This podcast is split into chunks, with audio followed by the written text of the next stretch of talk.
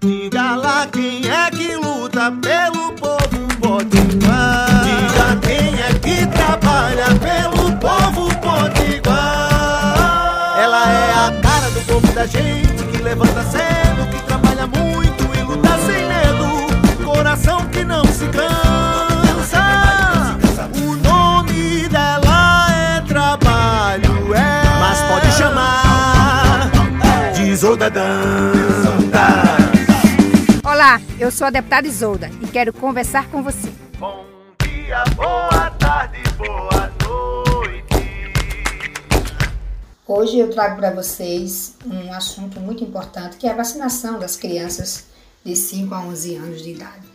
Como todo mundo sabe, a Covid e suas variantes, principalmente a Omicron, é uma doença de alto índice de contaminação. A gente tem acompanhado aí, né?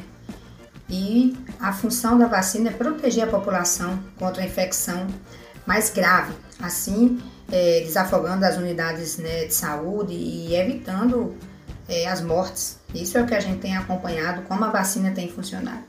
E as crianças não vacinadas estão expostas ao vírus, com risco de complicações e, consequentemente, de hospitalização ou até a morte.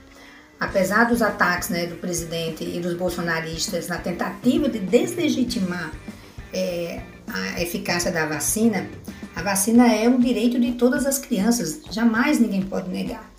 É, nenhum pai, nenhuma mãe tem o direito de arriscar a vida do seu filho em nome da, nega, da negação da ciência, né? Não se trata de escolha ou de liberdade individual. A lei garante às crianças e aos adolescentes o direito à saúde e à vacina o Estatuto é, da Criança e do Adolescente põe como obrigatória a vacinação é, das crianças nos casos recomendados pelas autoridades sanitárias. E é o caso agora da Covid, né? E nós não podemos de forma nenhuma vacilar. Não é legítimo recusar a vacina dos filhos por questão é, ideológica, política ou religiosa. A vacinação é um direito e não está em debate. Vamos vacinar nossas crianças, nossos adolescentes.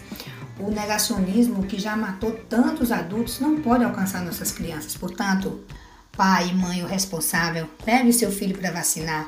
É muito importante. Isso vale a vida de cada um e de cada um. Um forte abraço. Isolda.